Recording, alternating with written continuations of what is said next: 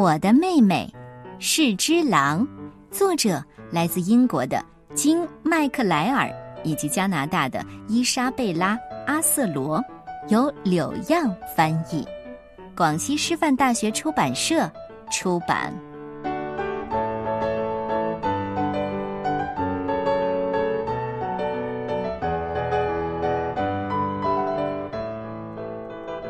有一天。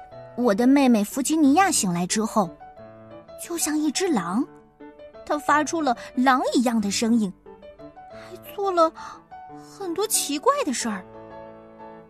比如说，我给她画肖像画的时候，她像狼一样嚎叫。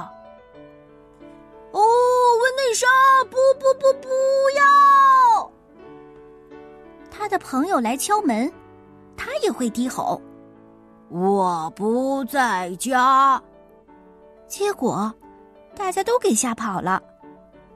比如我最喜欢的裙子，但他会说：“不要穿那条艳丽的黄裙子，不要这么大声的刷牙。”他甚至还命令那只鸟：“停，不要拍打翅膀。”简直就是一只蛮不讲理的狼。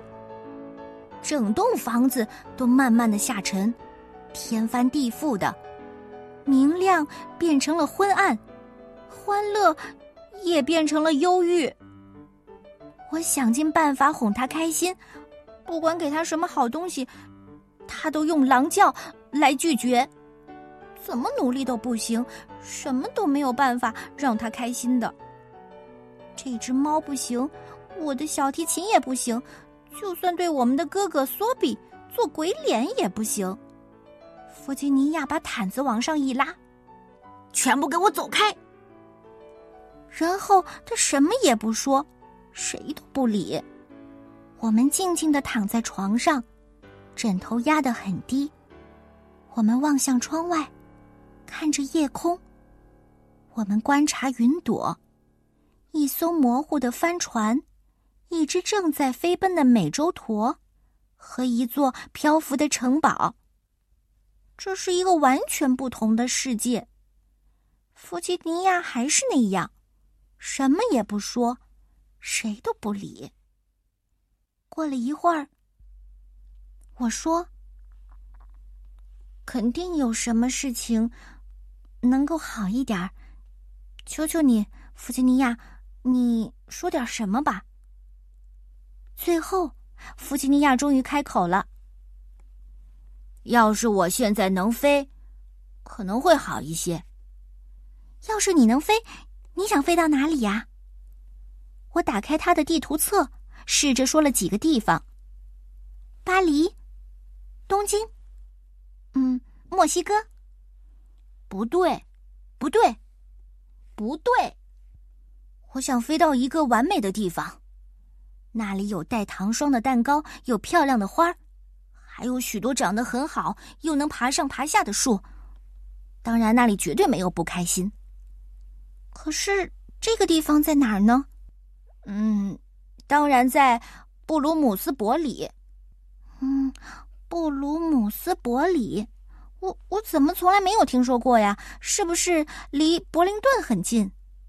嗯，或者是布法罗，不对，他又叫了起来，往毯子里钻。我飞快的翻地图册，可是没有找到布鲁姆斯伯里，根本没有完美的地方嘛。我没有告诉弗吉尼亚，不过我有了一个主意。弗吉尼亚还在睡，我找到我的颜料盒，还有一堆的画纸，然后。踮着脚走开了。我画了一个花园，里面有好多的树，树上有绿色的嫩芽和奇怪的糖果花朵，还有带糖霜的蛋糕。我画了树叶，它们就像在风中低语，还有会吱吱叫的水果。渐渐的，我创造了一个布鲁姆斯伯里，就像妹妹说的那样。妹妹醒了。刚开始，他对着月亮叫个不停，没有注意我在做什么。我画了一架秋千，还有一把架到窗户上的梯子。这样的话，在下面也能爬上去。弗吉尼亚开始注意我了，我把外面的世界都画了进来。我还画了飘在空中像五彩纸屑一样的花瓣。弗吉尼亚起床了，他过来帮我。他说：“狼都很喜欢四处漫步。”于是我们画了一块空地，可以尽情的漫步。我们画了颜色像绿松石一样的鸟儿，还用彩纸剪出了紫色的蝴蝶。弗吉尼亚给我讲了一个灰壳蜗牛的故事。它沿着陆地一直爬呀爬呀，最后到了山顶，可它自己根本就没有察觉到。整栋房子慢慢的上升着，天翻地覆，昏暗变成了明亮，忧郁也变成了欢乐。我们画完的时候已经到了深夜，大家都睡得很沉。第二天早上，弗吉尼亚醒了。他说：“花朵软绵绵的。”我点点头。